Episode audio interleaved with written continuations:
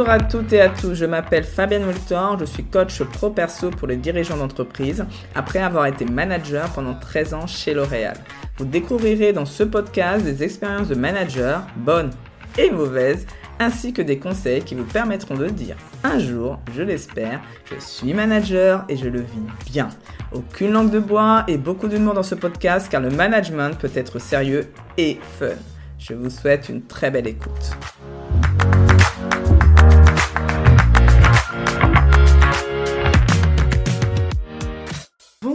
À toutes et à tous, je suis encore ravie de rencontrer, en tout cas de vous présenter une femme que je trouve rayonnante, beaucoup d'énergie. On va voir le côté aussi multipotentiel. Euh, donc euh, voilà, je vais présenter encore une personne. Vous allez me dire que toutes celles que je que je vous présente, elles sont exceptionnelles, mais c'est le cas et j'ose le dire. Et donc euh, je vais vous présenter aujourd'hui Stéphanie. Bonjour. Bonjour Fabienne. Je suis ravie, merci d'avoir accepté mon invitation. Donc, euh, on va rentrer directement dans le vif du sujet parce que je passe pas par quatre chemins. Déjà, dis-nous qui es-tu? Alors, je m'appelle Stéphanie Dorin. Euh, je peux dire que je suis une multicasquette, mais j'ai commencé ma carrière euh, en créant mon agence de relooking. Donc, je suis à la base conseillère en image. Euh, j'ai développé l'activité forcément avec du développement personnel, du coaching, euh, parce que tout ce qui est en rapport avec l'image euh, passe aussi par la confiance en soi. Et donc, j'ai développé pas mal, pas mal d'activités dans mon agence de relooking. Et ça m'a permis aussi bah, de finalement d'évoluer dans d'autres univers comme le social, avec les missions locales, comme les centres de handicapés. Donc, euh, c'est vrai que l'aventure euh, parce que mon agence s'appelait Relooking, a été une, aventure de cœur, une merveilleuse aventure et très enrichissante. Et ensuite, euh, je suis devenue écrivaine. fait, j'ai pris un virage, on va dire, dans ma vie, j'ai changé de région et je voulais faire autre chose. Et du coup, je me suis mise à écrire. J'ai sorti donc un, un premier roman en auto-édition et j'ai le second qui va sortir là par le biais d'une maison d'édition qui va sortir en début d'année. D'accord. Donc là, tu nous as donné un peu ton parcours. Alors moi, ce que j'ai envie que tu nous dises vraiment, parce que de toute façon, on est tous des êtres multiples. Alors tu as parlé de multicasquettes, mais on est tous des êtres multiples. Et donc, quelles sont les différentes facettes qui, décrivent en fait euh, ta personnalité ou qui tu es? Alors moi, je suis, euh, je dirais, euh, je suis une touche à tout. J'ai pas, je suis pas restée longtemps sur les bancs d'école. J'ai pas honte de le dire. Je suis autodidacte. j'ai arrêté, j'ai eu, j'ai passé le BEP, le CAP, communication administrative et secrétariat à l'époque. Et du coup, aujourd'hui, je suis très, je dirais, je suis fière de mon parcours dans le sens où j'ai appris sur le tas j'ai appris sur le terrain. Et, euh, et aujourd'hui, bah, c'est peut-être aussi ce qui fait ma force, c'est d'avoir appris au fur et à mesure, de mettre prise, on va dire, euh, bah, on se prend des claques hein, par moment parce que tout n'est pas facile. Mais en fait, c'est ce parcours-là qui fait qu'aujourd'hui, je suis une femme heureuse, épanouie et euh, alignée avec ce que j'ai envie d'être. D'accord, ok. Donc, alors, tu, tu, euh, je, je, je, creuse encore. Hein, je vais y aller. Je, dans le qui es-tu, je, je n'ai pas encore totalement ma réponse. Alors, tu nous as donné plein de choses sur toi, donc je suis heureuse de savoir tout ça, et donc ça c'est super chouette. Et donc euh, de savoir que quelqu'un est heureux, aligné, épanoui, moi ça me va euh, parfaitement. Euh, mais alors, je vais, je vais le formuler différemment. Je veux dire, si tu devais me donner des adjectifs pour te décrire c'est-à-dire, par exemple, moi, je t'ai introduite en disant que c'était une femme rayonnante. Donc, comment toi, tu te qualifierais? Quel adjectif euh, que tu euh, utiliserais pour te décrire toi? Euh, Je vais, ça va pas être un adjectif. je me considère comme une girl guide, hmm. une éclaireuse de vie. Voilà. D'accord. J'aime aider les personnes, j'aime éclairer leur route, euh, juste leur apporter un petit peu de lumière euh, par rapport euh, à leur projet de vie, par rapport à leur chemin, par rapport à, leur vie, tout simplement. Donc, oui, ça ne sera pas un adjectif, Fabienne, ça sera simplement je suis une girl guide. D'accord, mais voilà, c'est exactement ce que je voulais. Et donc là, si tu me dis euh, justement ça, là, ça, ce qui vient en tête, c'est euh, est-ce que ça a toujours été comme ça chez toi? Est-ce que c'était un rêve que tu as eu d'enfance, de, de, justement de pouvoir guider, d'aider, d'accompagner? Qu'est-ce qui fait que c'est venu chez toi cette, euh, cette forte envie d'aider et d'accompagner? Alors, c'est pas un rêve d'enfance. Bon, déjà pour la petite histoire, moi j'ai été adoptée. Euh, je suis arrivée en France, j'avais trois ans et demi.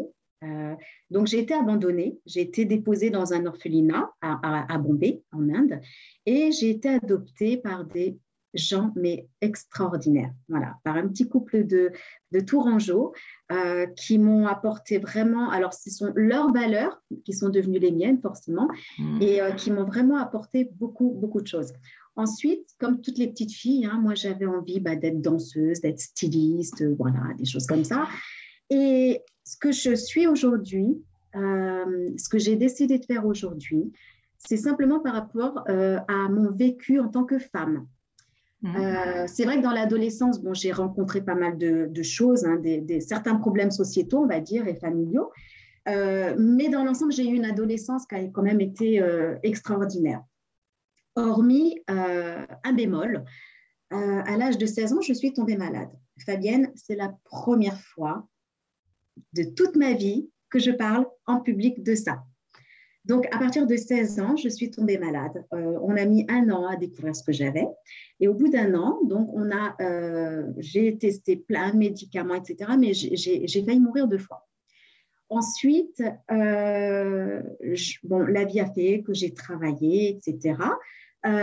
Et, et, à un moment donné, j'étais j'étais bien dans mes baskets. Tu vois, la, maladie était là, elle était très présente. Mais bon, tu, te construis avec ça. Quand, tu, quand ça te prend, entre guillemets, tôt, tu te façonnes avec ça, tu vis avec ça, tu t'adaptes à ça et tu, tu organises ta vie en fonction de ça. Mais par contre, moi, en ce qui me concerne, je ne laisserai jamais ma maladie avoir un impact euh, sur ma vie, sur ce que j'ai envie de faire. Donc, je déroule ma vie. Quand j'ai mes problèmes, bon, ben voilà, je gère. Mais par contre, je ne laisserai jamais ma maladie, euh, m'empêcher de faire ce que j'ai décidé de faire. Hmm. Ensuite, euh, je suis rentrée dans la vie active et là, bim, il s'est passé des choses. J'ai rencontré des personnes qui euh, m'ont élevé au niveau professionnel, mais en même temps m'ont fait perdre ma confiance en moi. C'est assez hmm. paradoxal. Et donc, bon, pendant plusieurs années, j'ai rencontré, on va dire, de la maltraitance verbale, des choses comme ça qui ont fait que je me sentais euh, très diminuée euh, psychologiquement. J'avais l'impression que je servais à rien, euh, que voilà, c'était c'était quelque chose. Je, me transformais en fait. Je, n'étais plus vraiment celle que j'étais quand j'étais jeune, la battante qui qui avait des projets, qui avait des étoiles dans les yeux, etc. Donc je je, je m'éteignais tout simplement jusqu'au jour où la vie, parce que je suis quelqu'un qui qui qui honore la vie en fait. On m'a offert la vie et, euh, et je me dois de l'honorer en la remplissant, tout simplement. Jusqu'au jour donc où la vie euh, m'a fait comprendre que cette vie, elle m'appartenait. Et euh, j'ai réussi à transcender ça. Voilà, j'ai décidé en fait de réaliser mon rêve, le truc que j'avais au fond de moi, créer une agence de relooking. Mon but à la base, alors j'avais deux buts. Hein. Le premier, c'est que j'avais toujours euh, été avec ma fille depuis qu'elle était bébé. Je, ne voulais pas, euh, j'étais contre la faire garder, etc. Donc je me disais, il faut que je trouve aussi une alternative pour pouvoir avoir du temps nécessaire pour mon enfant. La seule option, c'était justement de travailler pour soi. Parce mmh. qu'on aménage son temps de travail. Mmh. Et du coup, euh, la deuxième raison pour laquelle j'ai voulu créer mon agence de relooking, c'est tout simplement parce que je ne supportais pas, ou plus en tout cas, de voir une femme en souffrance. Donc, mon objectif quand j'ai réalisé mon, projet, mon rêve, c'était de venir en aide aux femmes, tout simplement. Alors, c'est sûr, j'ai galéré hein, les deux premières années. Ça a été très dur. Hein. Euh, quand j'ai commencé, euh, c'était en 2010. C'était euh, unanime. C'était, mais ton truc, ça marchera pas. Tu es à Périgueux, ceci, cela des bons encouragements, tu vois. Et puis en fait, quand tu as quelque chose qui, qui, est au fond de toi, qui bouillonne et qui, qui te, voilà, juste qui t'anime, tu as envie d'aller jusqu'au bout. Et, du coup, euh, ben, je suis allée jusqu'au bout. J'ai réalisé, je dirais, une mission accomplie dans le sens où j'ai aidé euh, des centaines et des centaines et des centaines de femmes. Mm. Euh, j'en ai qui se sont même lancées dans l'entrepreneuriat, j'en ai qui ont repris, enfin, les trois quarts ont repris confiance en elles. Euh, aujourd'hui, tu vois, écoute, j'ai commencé en 2010, on est en 2021, j'ai encore des retours, j'ai encore des remerciements aujourd'hui. Je veux dire, les femmes n'oublient pas. Et, euh, c'est là où j'ai découvert qu'on avait une vraie solidarité entre nous. Et, ça, c'est quelque chose pour moi qui a été un des plus beaux cadeaux de ces huit années. En fait, c'est cet attachement de mes clientes envers moi et envers ce que j'ai fait. Donc, l'objectif de Relooking, c'était justement d'aider les femmes qui étaient en souffrance, quelle que soit la raison. Voilà, quelle que soit la raison. D'accord, ok.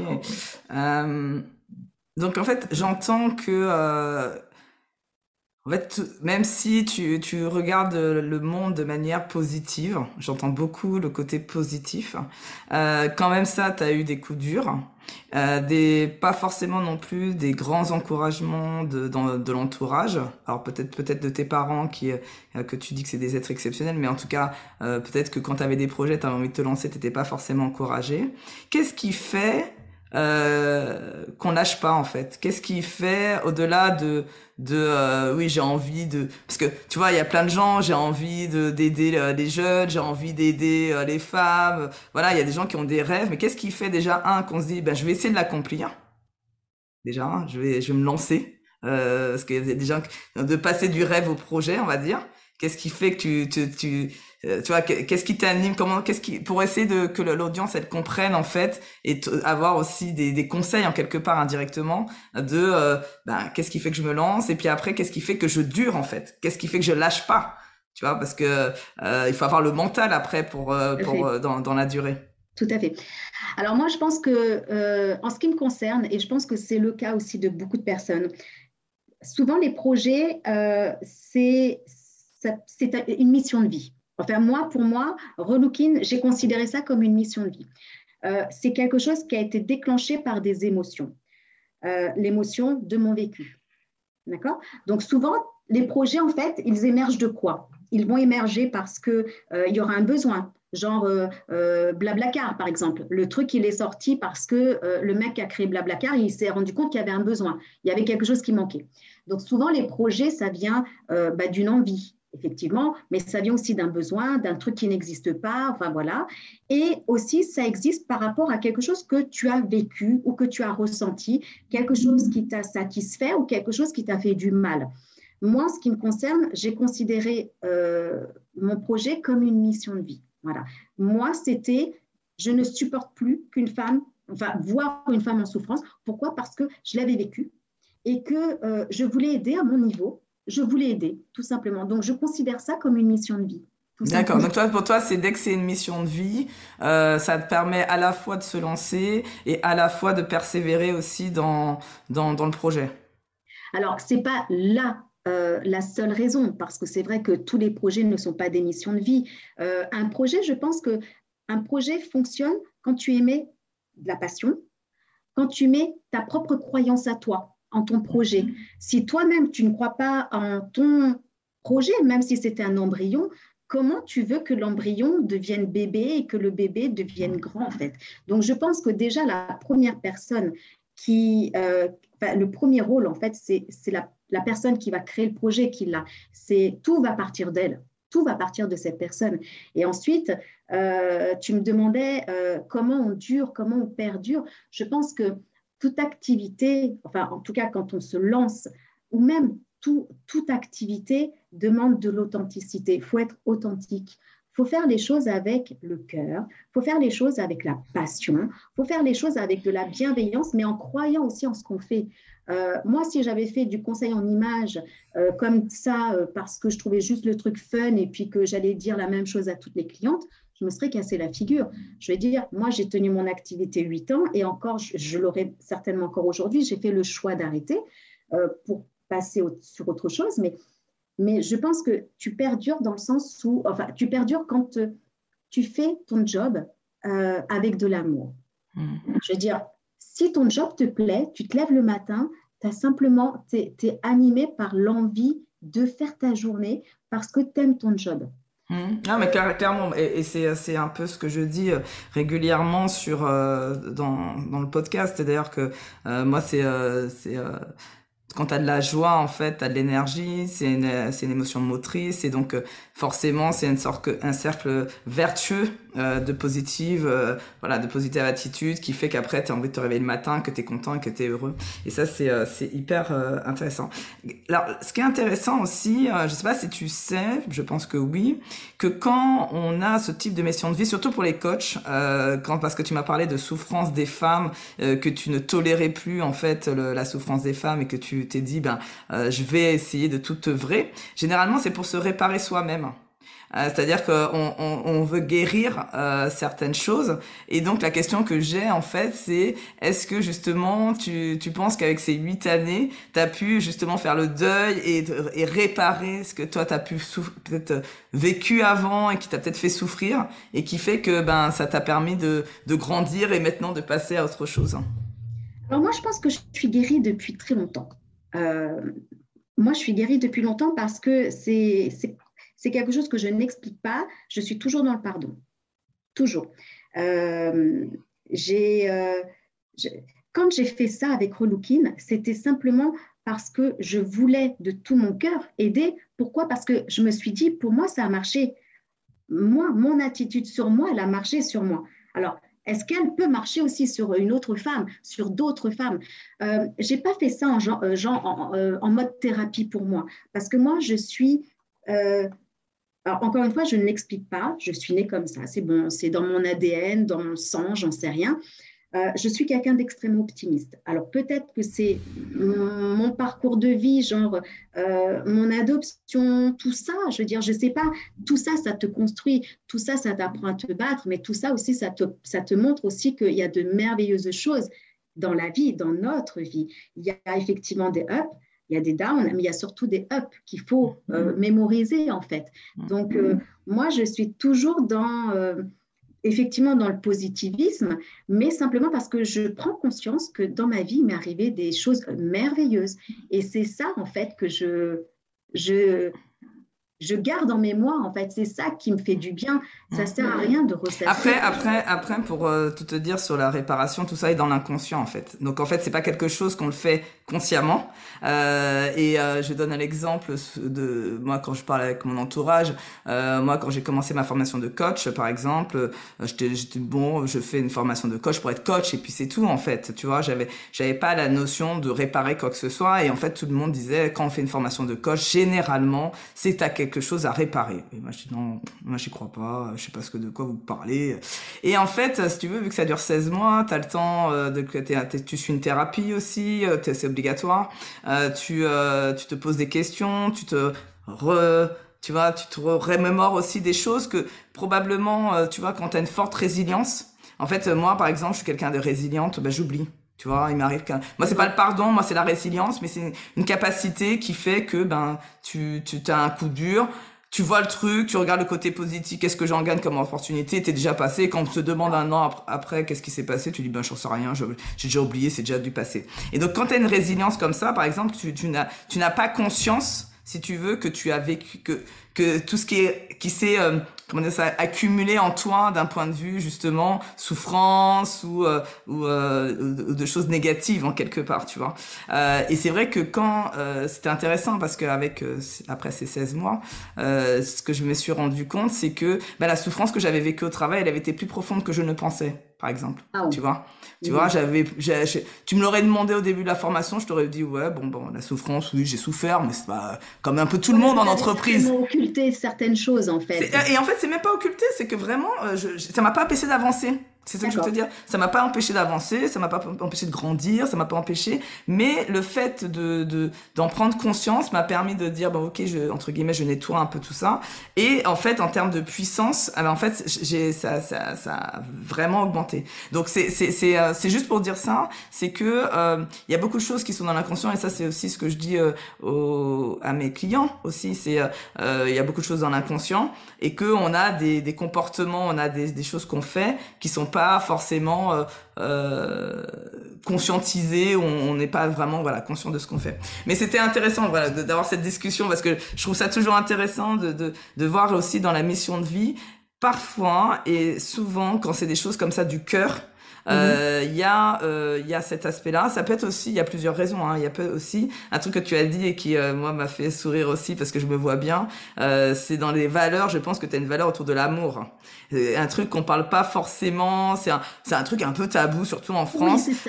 mais j'ai envie d'en parler parce que voilà, j'ai envie d'en parler, je te sens bien, euh, Stéphanie, sur le sujet. Euh, et quand tu dis voilà qu'aujourd'hui encore, je reçois des, des signes d'amour, en fait, euh, quand les gens ils te ah. font des feedbacks, c'est des signes d'amour. Euh, Qu'est-ce que tu as envie de, de dire, toi, par rapport à cette valeur qui est l'amour, par exemple, que je, je sens vraiment chez toi?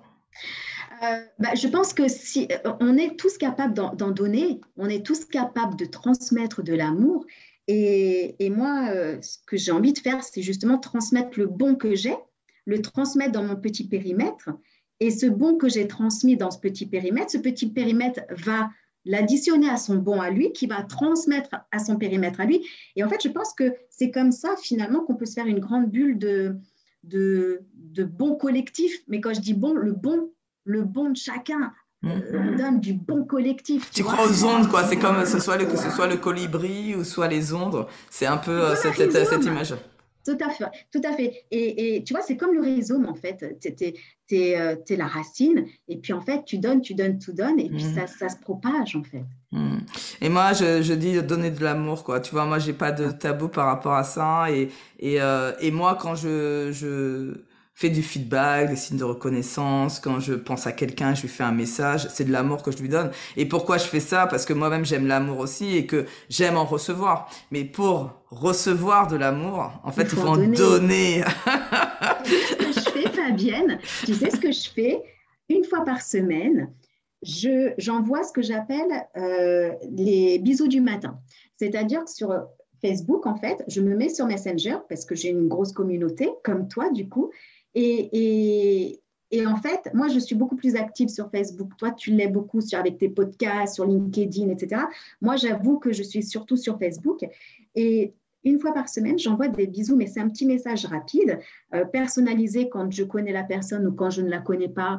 Euh, et en fait, c'est simplement une attention pour leur souhaiter une bonne journée. Et, c'est quelque chose, en fait, je me suis rendu compte, en fait, ça, a démarré l'histoire.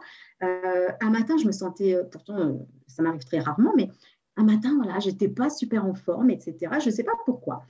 Et je me mets sur mon Facebook et je me suis dit, tiens, je vais envoyer un bisou à une copine.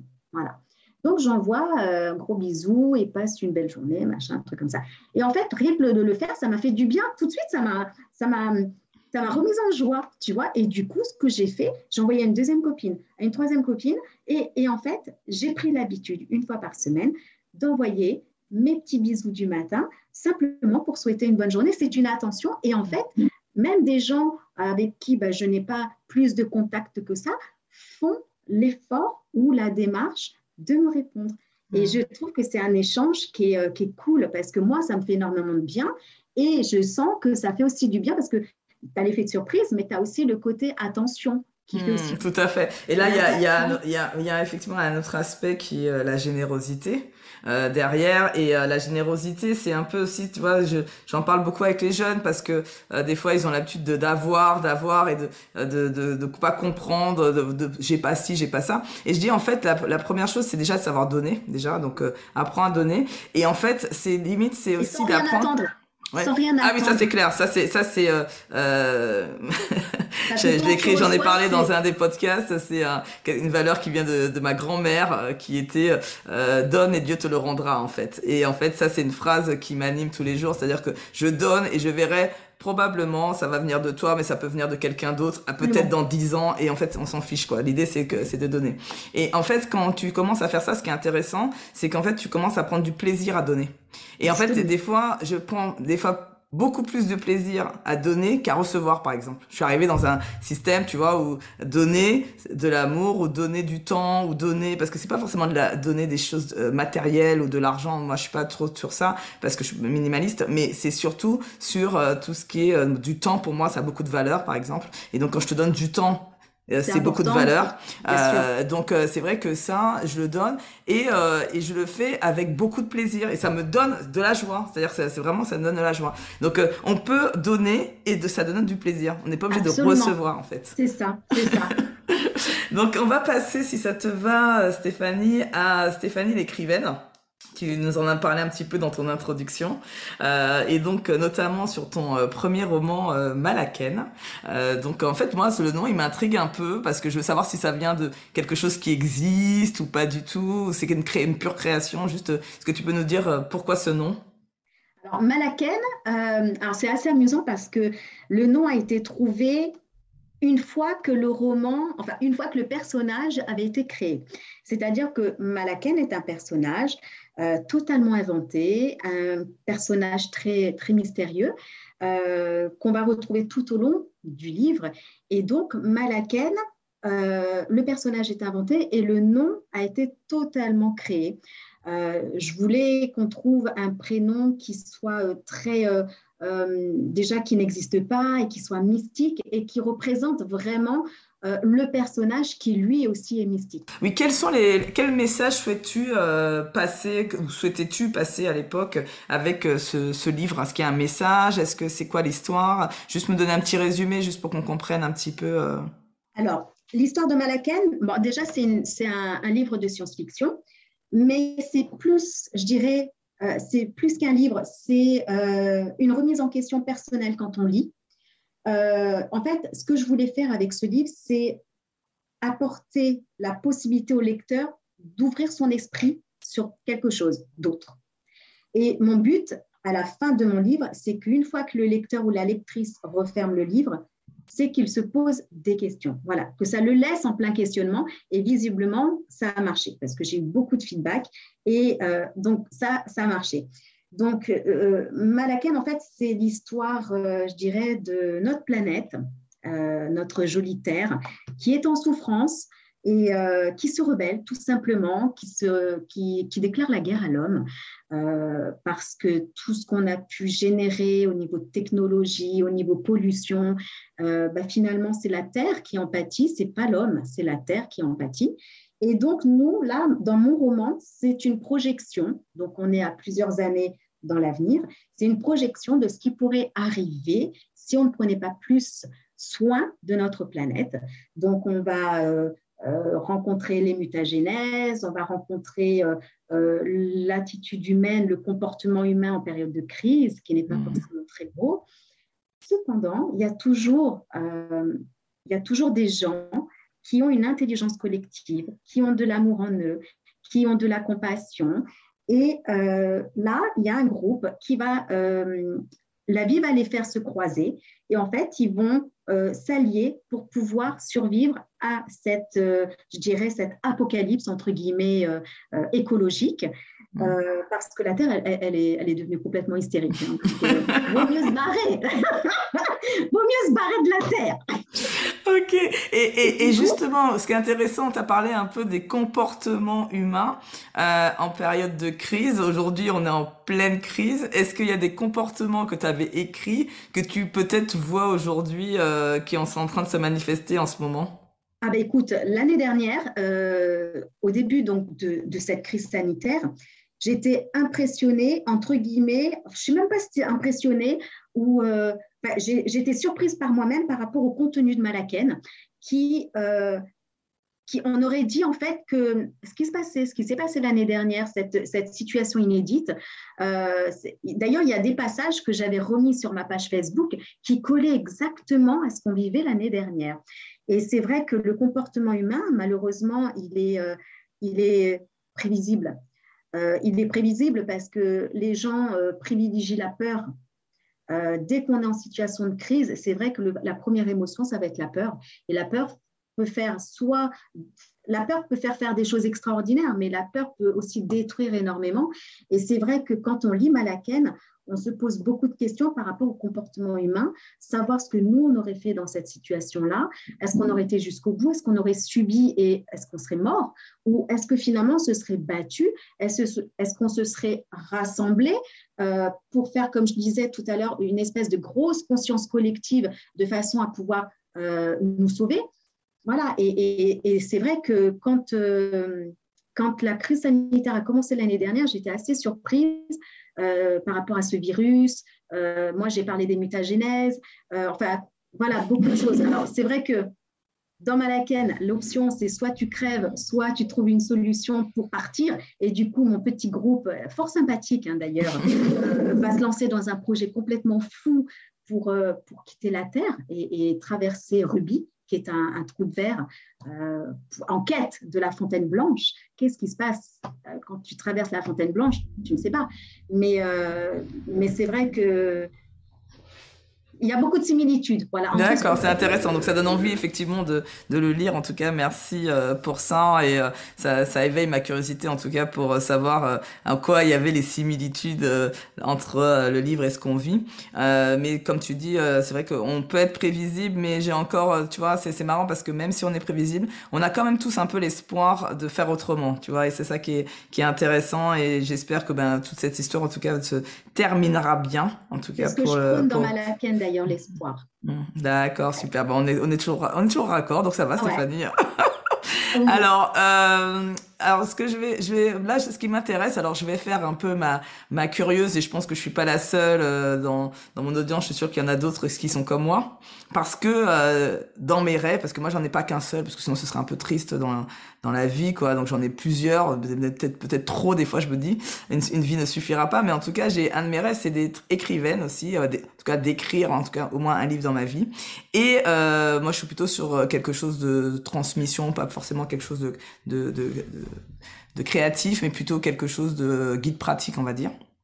Mais je voulais savoir euh, quelles ont été tes difficultés euh, pour justement écrire, alors que ce soit la partie avant, en amont, et après, c'est-à-dire même quand tu as publié, euh, de faire connaître ton livre, parce que on entend beaucoup de choses en fait sur euh, les personnes qui essayent. Donc euh, juste partager un peu ton expérience sur les difficultés que tu as pu rencontrer, ce que tu as trouvé super chouette, et, est-ce que tu avais, ce que tu avais imaginé dans, ce, dans cet exercice-là, c'est ce qui s'est réalisé, juste un partage pur d'expérience, quoi. Alors, partage pur d'expérience. Moi, il faut savoir un truc, c'est que je me pose pas de questions. Et le problème, c'est que les gens se posent beaucoup de questions. Ah ouais, mais si je fais ça et que c'est pas bien. Euh, ah oui, mais si je fais ça, qu'est-ce qu'on va penser de moi? Ah ouais, mais si je fais ça et que ça marche pas. Moi, je me pose pas de questions et, et j'ai pas peur de mes envies. En fait, j'ai aucun tabou avec mes envies. Euh, je t'explique pour te dire. Après, on peut me prendre pour une folle, mais quand j'ai commencé à écrire Malaken, j'avais qu'une idée en tête, c'était euh, de le faire adapter par Luc Besson. Donc, pour te dire à quel point euh, j'ai pas peur de mes envies. Voilà. Donc, tout ça pour dire que quand tu as un projet, que ce soit l'écriture ou n'importe quel projet, il euh, faut avoir cette force de ne pas se poser de questions. Parce que quand tu te poses des questions, ce sont pour moi comme des excuses pour pas forcément faire ou pour le faire qu'à moitié ou pour pas aller jusqu'au bout. Voilà. Parce que quand tu te poses une question, en général, c'est qu'il y a un obstacle. Et moi, les obstacles, je n'y pense pas, je ne les anticipe pas. Par contre, quand ils sont là, et c'est ce qui s'est passé avec Rolookin, quand ils sont là, je les gère. Mais par contre, je ne vais pas euh, les anticiper parce que dès que tu anticipes euh, des obstacles, des difficultés, eh bien, en fait, tu flippes et finalement, tu arrêtes. Voilà. Donc, moi, j'aurais tendance à, à, dire, à conseiller, si je peux me permettre, de ne pas se poser de questions. Quand j'ai écrit Malaken, j'avais simplement envie de raconter une histoire. J'avais envie de faire voyager les gens autour d'un sujet qui me fascine, c'est la transcendance. Donc, ça a été un exercice super compliqué. J'ai mis plus de deux ans. Et sur ces deux ans, en fait, ça a pris deux ans et demi parce que j'ai fait une pause de plusieurs mois, j'en pouvais plus. Parce que écrire, c'est pas toujours évident, surtout quand euh, dans ton écriture, tu vas aborder des sujets qui sont durs pour ta compréhension personnelle. Moi, tu vois, il y a des choses en technologie que je ne maîtrise pas, des choses sur les, euh, euh, la nanotechnologie que je ne maîtrise pas. Donc, j'ai passé des semaines, des heures à, m'instruire, à me renseigner pour pouvoir enrichir mon roman. Et ça, c'est un choix. Tu peux très bien faire quelque chose de très simple. Voilà, tu déroules, tu écris, tu déroules. Mais après, tu peux aussi aller plus loin dans tes recherches. Et quand tu fais une première recherche, ben, ça t'emmène à une deuxième recherche. Et la deuxième recherche, forcément, va t'emmener ailleurs. Donc, euh, je pense qu'il faut simplement avoir l'envie de raconter quelque chose. Et je crois qu'on a tous des choses à dire. Il faut avoir simplement l'envie de transmettre. Alors, ça peut être comme toi, euh, transmettre euh, des conseils en coaching, en bien-être, en, confiance en soi. Ça peut être transporter les gens dans un voyage. Euh, voilà, et, pour la petite, une petite anecdote, là, j'ai sur LinkedIn, il y a un monsieur qui m'a contacté et, et, en fait, il fait énormément de voyages. Et juste en échangeant, tu parlais de partage tout à l'heure de données, en échangeant, en fait, je l'ai simplement motivé à écrire tout ce qu'il avait fait et il a commencé. Et en contrepartie, il a acheté mon livre, il a acheté ma laquette. Donc j'ai trouvé cet échange extraordinaire et surtout que là, il va m'envoyer les premières lignes qu'il a écrites et je trouve ça top. Donc le conseil que je peux donner, que ce soit pour devenir auteur, autrice ou pour n'importe quel projet, euh, c'est simplement de, de, le faire parce qu'on a envie de le faire, de ne pas se poser de questions. Et puis après, tu as toujours le temps de réajuster le tir. Parce que moi, je vais te faire une confidence. Quand euh, j'ai écrit Malaken en 2017 et que j'ai relu euh, l'année d'après les premiers chapitres que j'avais écrits, mais je me disais, mais c'est pas moi qui ai écrit ça, c'est pas possible. Parce que je trouvais que c'était écrit de manière simple, simpliste même. Et en fait, plus tu écris, plus tu façonnes ton écriture, plus ta personnalité, elle se dévoile. Et, en fait, ce que tu vas lire, ce que tu as fait un an avant, euh, finalement, tu vas le modifier parce qu'en un an, malgré tout, bah, tu as, évolué, tu as changé. Et, c'est juste ça, tu rattrapes le tir. Mais par contre, si l'envie est là, faut pas, faut pas la, la cloisonner, il faut juste la laisser la laisser s'exprimer. Ah, c'est intéressant ce que tu dis, c'est que euh, c'était une de mes questions aussi que j'avais, donc tu as répondu euh, indirectement, c'était de savoir comment on améliore la, euh, son écriture, en tout cas quand c'est pas quelque chose, quand c'est pas notre métier et qu'on se dit qu'on va se lancer. Et en fait, c'est intéressant parce que là, je me suis euh, dit, bah oui, effectivement, ce que tu me dis, c'est tout à fait euh, évident, c'est-à-dire que c'est une compétence comme une autre. et donc, les compétences, comment on les acquiert, c'est avec le fait de faire et refaire et refaire et refaire. Et quand tu me dis un an après, quand tu te relis de ce qu'a t'as fait un an avant, ça me rappelle moi-même avec le podcast. mes premiers, ça fait sourire toujours quand je réécoute le premier podcast euh, que j'ai fait et euh, c'est les derniers d'aujourd'hui. Et, euh, et, en fait, c'est peut-être aussi en France, on a mis un peu à côté sur l'écriture quelque chose de très très élevé, élevé. de plomb. Voilà, c'est élevé, etc. Et ce qui, était, ce qui est bien, c'est que vu que toi tu te posais pas de questions et que tu, moi je suis un peu comme ça aussi. Moi quand j'ai envie de faire un truc et après je me dis comment je vais faire, je verrai après. En fait, je, je fais et puis après je me dis ah mince peut-être qu'il manquerait quelques compétences pour le faire. mais et là je commence à les apprendre. Donc moi je suis aussi euh, je, réagis comme toi. Mais néanmoins, je pense que c'est peut-être aussi une image, euh, peut-être que le, sur l'écriture, qui est euh, à, remettre au bon niveau, parce que c'est très élitiste. on voit un côté élitiste. il faut, faut, faut, transformer ça aujourd'hui, parce que avant, moi, la première, je pensais que le monde des écrivains, c'était quelque chose qui était inaccessible. Je pensais que c'était vraiment euh, tu vois, genre le cercle des poètes disparus, tu vois, vraiment des petits trucs euh, à côté, tu peux pas y rentrer, c'est voilà. Et en fait, aujourd'hui, euh, on est des millions de personnes à vivre, des milliards, pardon, à vivre sur cette planète, et donc on est des milliards à avoir des envies et des goûts différents. Aujourd'hui, l'avantage, c'est que les tout ce qui est euh, euh, bibliothèque, librairie, tout ce qui est euh, genre culture, c'est rempli de livres qui sont faits par des personnalités différentes à des niveaux différents et qui s'adaptent à des personnalités différentes et à des niveaux différents. C'est pour ça qu'il ne faut pas avoir ni de faut pas avoir honte de sa manière d'écrire, faut pas avoir honte de son contenu, faut pas avoir honte de l'idée du livre qu'on a envie d'écrire faut faire. Après, si tu veux aller plus loin dans ton projet d'écriture, il y a toujours, euh, avec les maisons d'édition, tu as la correctrice qui est là, qui va euh, corriger tes phrases, qui va reformuler, qui va corriger tes fautes. Mais le contenu, c'est toi qui vas le donner, c'est toi qui vas le sortir de tes tripes et c'est toi qui vas apporter quelque chose de différent. Sinon, euh, ça ne serait pas rempli de multitudes de livres de tout genre, en fait. Donc moi, je suis pour pour l'écriture, je suis pour que les jeunes, pour que les moins jeunes, pour que tous les, gens voilà, se mettent à écrire parce qu'on a tous des choses à raconter, on a tous eu des leçons de vie qu'on peut aussi transmettre, on a tous des choses à dire et il ne faut pas hésiter en fait, il ne faut pas hésiter. Super. Euh, ouais, non, mais c'est ça, c'est voilà, se, se, pas mettre, ne pas euh, euh imaginer, euh, de barrière, voilà, pas pas se mettre de barrière et, et euh, on y va, on fonce. Ok, en tout cas, merci pour pour ça, euh, Stéphanie. alors, on va rapidement parce que le temps passe vite en fait, et donc on va essayer de juste aller euh, discuter un petit peu quand même de, ton avenir, de où t'en es aujourd'hui, parce que tu nous as parlé euh, de King, tu nous as parlé que bah, tu es devenue écrivaine après, on a bien compris. Et là, aujourd'hui, Stéphanie, on en est où?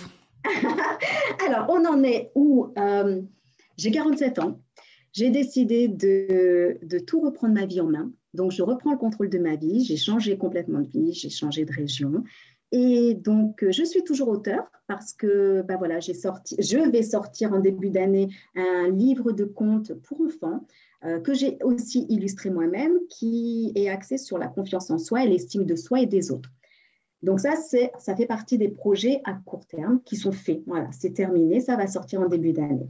Maintenant, ce que je suis en train de préparer, c'est, euh, je dirais que je, suis toujours en fait dans, la dynamique aider les femmes.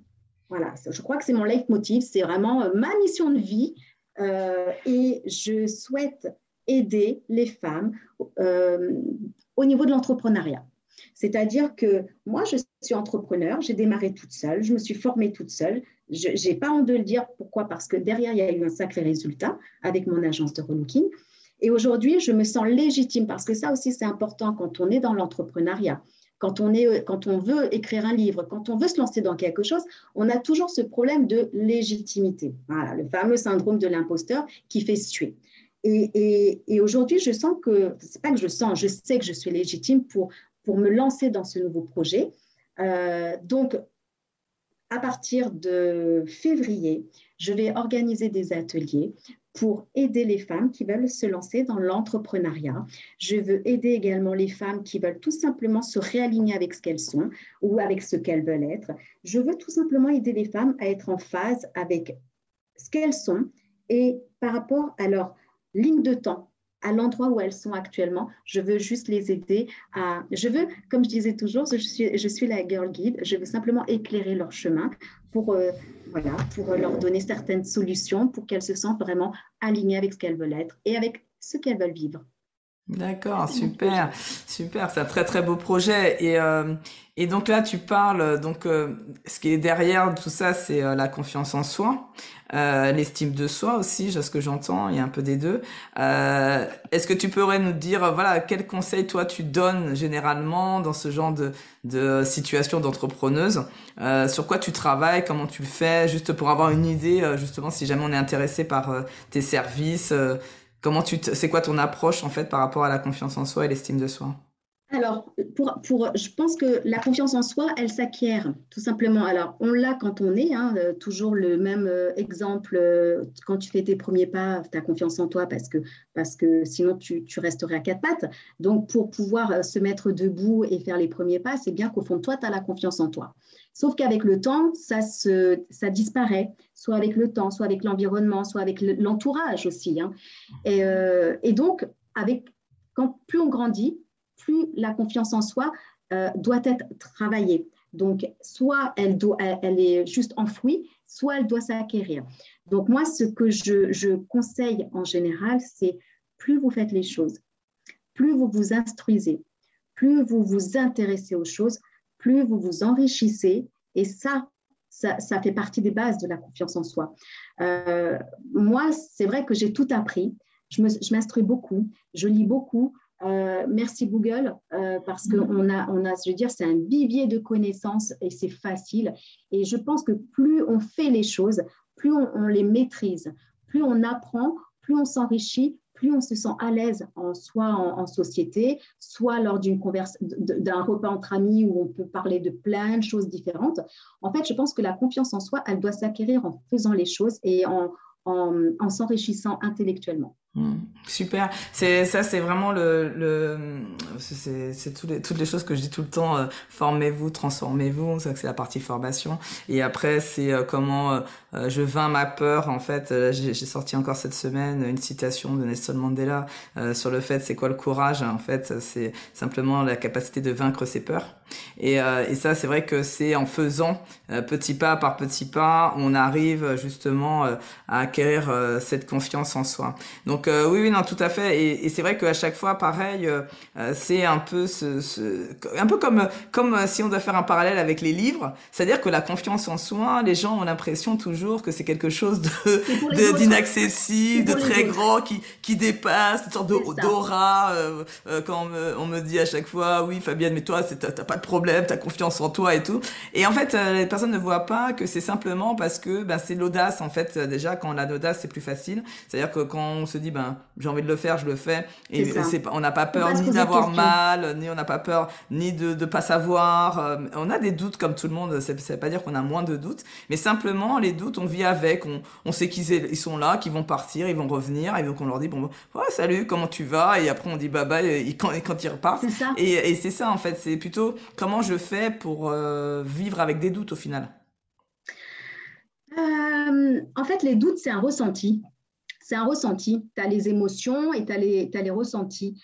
Et, je me dis, euh, pourquoi est-ce qu'on écoute nos émotions euh, Et pourquoi les ressentis, en fait, pourquoi les ressentis ont autant d'impact en fait sur nous? C'est vrai que les émotions ont des impacts, mais ça fait partie de notre quotidien. On a l'impression que c'est dans notre physiologie, c'est comme ça, on est né avec des émotions. Mais par contre, les ressentis, c'est nous qui les contrôlons en fait, les ressentis. Je veux dire, le doute, c'est nous qui le déclenchons. Pourquoi? Parce que soit on a un manque euh, de maîtrise de quelque chose, soit parce qu'on a entendu une voix, une phrase à côté bah, qui n'était pas forcément euh, euh, bienveillante ou encourageante. Donc, c'est vrai que les ressentis, c'est nous qui les générons, comme le doute. Voilà. la peur, c'est nous qui la générons. en fait, on a peur de ce qu'on ne connaît pas. C'est une phrase basique, mais c'est le cas. Et donc, plus tu vas t'instruire sur quelque chose, moins tu auras peur. Regarde, par exemple, les voyages. Euh, ça fait extrêmement peur, les voyages, quand tu te dis, euh, quand on te propose de partir en mode route. Tu te dis, ah oh là là, attends, si je pars avec le sac à dos et on ne prévoit pas d'hôtel, on dort où ce soir? Parce qu'en fait, on a peur de ce qu'on ne connaît pas. Par contre, là, ton voyage, si tu l'organises, si tu te trouves ton hôtel, si tu trouves les spots que tu veux aller visiter, si tu organises, en fait, tout de suite, ton voyage, il ne te fait pas peur et tu prends ça comme quelque chose qui va être juste extraordinaire. Donc, le tout, je crois, c'est la préparation. Le tout, c'est euh, d'essayer de, dompter les ressentis en prenant conscience que les ressentis, c'est nous qui les générons et qu'on est capable de ressentir de la peur, mais on est aussi capable de ressentir du courage. Hmm. C'est intéressant ce que tu dis, c'est que ça c'est les premières étapes généralement euh, que je transmets, c'est-à-dire euh, se préparer et de, se, de, de, visualiser en quelque part ce qui va se passer pour pouvoir être en confiance. Euh, et puis après, à un certain moment, il y a des avec l'incertitude, le monde qui va vite, etc. Ce que je dis aux managers, c'est de se dire aussi, ben si vous développez votre résilience, euh, par exemple, ce qui est mon cas. En fait, on n'a pas, euh, c'est-à-dire qu'on on se fait confiance sur notre capacité à surmonter l'obstacle. C'est-à-dire que moi, si jamais j'arrive, tu m'envoies euh, dans un pays où je ne sais pas où je vais dormir, je, je me fais suffisamment confiance pour savoir que je vais trouver un hôtel et je vais savoir où dormir. Tu vois ce que je veux dire? Du moment que j'ai de l'argent. Donc, euh, c'est, je me pose pas la question en me disant, tiens, euh, est-ce qu'il faut que je prépare? Alors, c'est ça, c'est grande dame de mon mari qui ne comprend toujours pas comment je ne prépare pas les vacances et que je suis toujours à l'arrache. Euh, parce que, euh, en fait, c'est cette capacité à se faire confiance Au bout d'un moment, à force de développer la confiance, on arrive à se faire confiance sur ses capacités. C'est comment je m'auto-évalue sur mes capacités à, euh, à savoir faire ça ou pas. Et si je sais pas le faire, ben, j'accepte aussi que ben, au début je suis nulle en fait euh, aussi. Tout à fait. Euh, et j'accepte de dire ben, je suis pas bonne euh, et c'est normal parce qu'il faut passer par être pas bon pour être bon un jour. Donc euh, voilà, c'est une phase aussi, une courbe, comme tu dis, euh, c'est une courbe d'apprentissage qui qui est naturelle en fait. Et les enfants, comme tu as donné l'exemple avec les enfants, on l'a au départ et après malheureusement on, on l'oublie. C'est ça, qui est un peu dommage. Et on a tendance aussi à oublier parce qu'on on, on, se souvient toujours de nos échecs. Enfin, moi, je supporte pas ce mot, mais c'est vrai que la majorité des gens se souviennent bah, soit de leurs échecs, se souviennent des, moments douloureux de leur vie, se souviennent des choses qui n'ont pas fonctionné, des choses comme ça.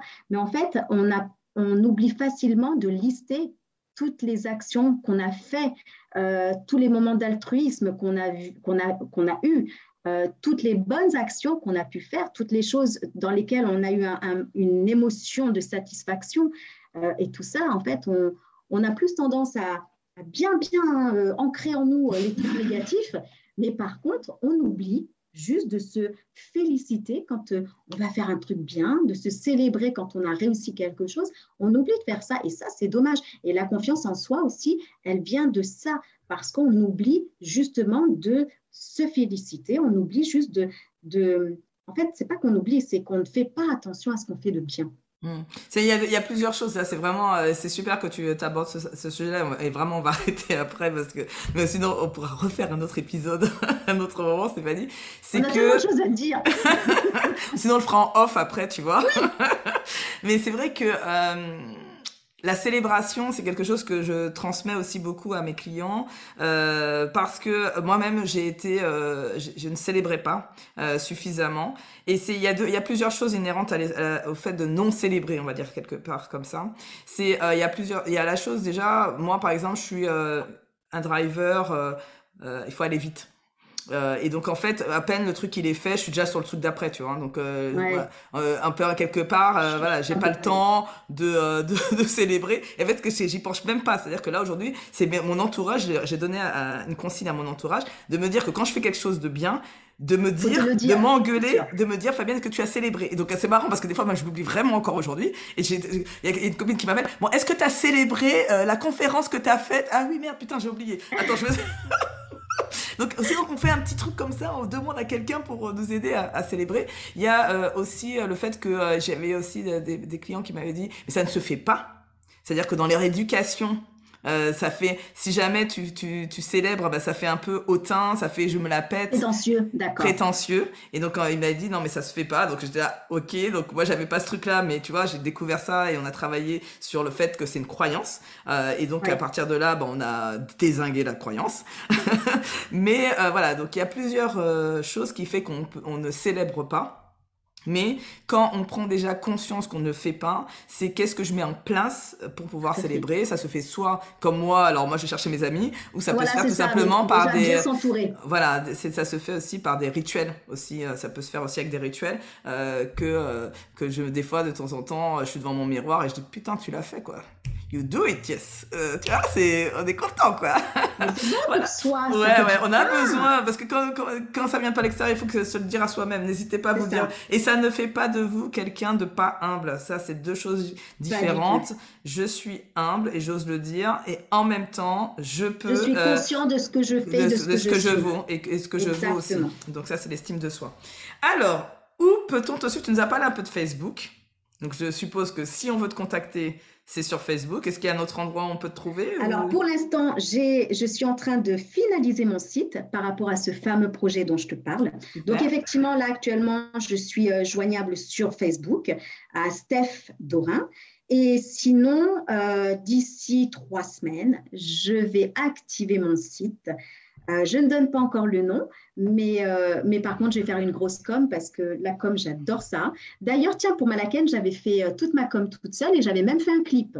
Ah, pas mal. 15 danseurs, oui, oui. Donc, en tout cas, euh, dès que le projet sort d'ici trois semaines, je vais vraiment faire une grosse com de façon à ce que bah, les personnes qui seront intéressées pour se lancer dans l'entrepreneuriat, parce que j ai, j ai, je suis en train de, de créer un programme euh, que je verbalise, que je vulgarise pardon, un maximum pour que ce soit accessible vraiment à toutes les personnes qui veulent débuter dans l'entrepreneuriat. Donc là, j'ai presque fini mon programme, euh, les étapes dans l'entrepreneuriat. Et d'ici trois semaines, euh, ça sera en place pour les ateliers, pour les contacts, pour les conseils.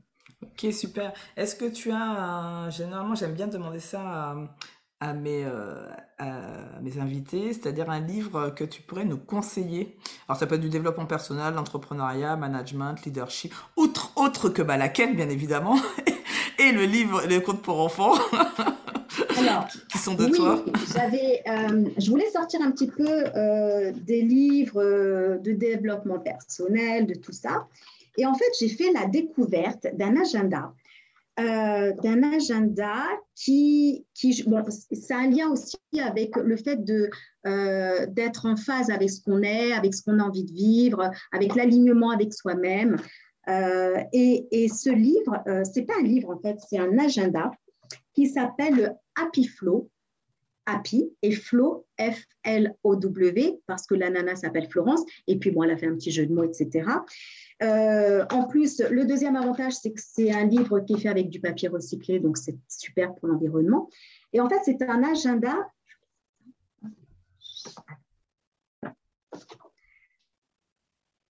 Euh, j'avais préparé tout un petit euh, laïus sur ce, petit agenda, c'est pas grave. Euh, en fait, c'est un agenda qui accompagne euh, la femme dans son quotidien pendant un an. C'est-à-dire que tu as plusieurs passages dans cet agenda avec possibilité elle-même de se mettre des citations positives, mais aussi avec un accompagnement dans le sens où c'est à elle aussi euh, de remplir certaines parties de l'agenda par rapport à ses avancées dans la vie, par rapport à ce qu'elle souhaite, par rapport à, euh, le fait qu'elle ait euh, mené des actions pour son changement de vie ou pas. il y a une espèce de roue avec des, quartiers qui, qui te montrent aussi ton avancement par rapport à tes projets personnels ou professionnels. en fait, c'est un agenda, je trouve, qui, qui est vraiment un super accompagnement pour une femme qui a tout simplement envie bah, de changer de vie, euh, de changer quelque chose dans sa vie, attention, ou de changer de vie aussi, ça arrive.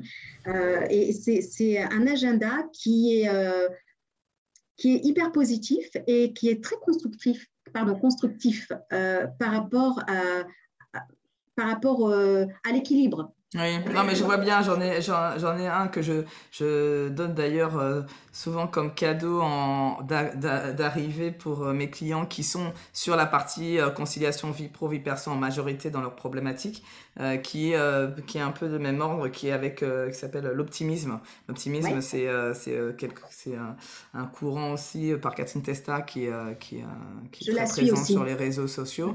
Et, et c'est vrai que son agenda est un peu comme ça avec des citations avec des, des choses comme ça et ça fait du bien et ça permet d'être une sorte d'accompagnement par, euh, par un agenda. Donc euh, merci en tout cas pour ça. Tu, tu, me donneras euh, en off le, le, lien, comme ça je pourrais le mettre dans le résumé de l'épisode. Et pour finir, j'aime bien donner juste une question pour finir, qui est quel conseil que tu pourrais donner aux personnes qui ont peur de se lancer dans l'entrepreneuriat? Un seul. Hein.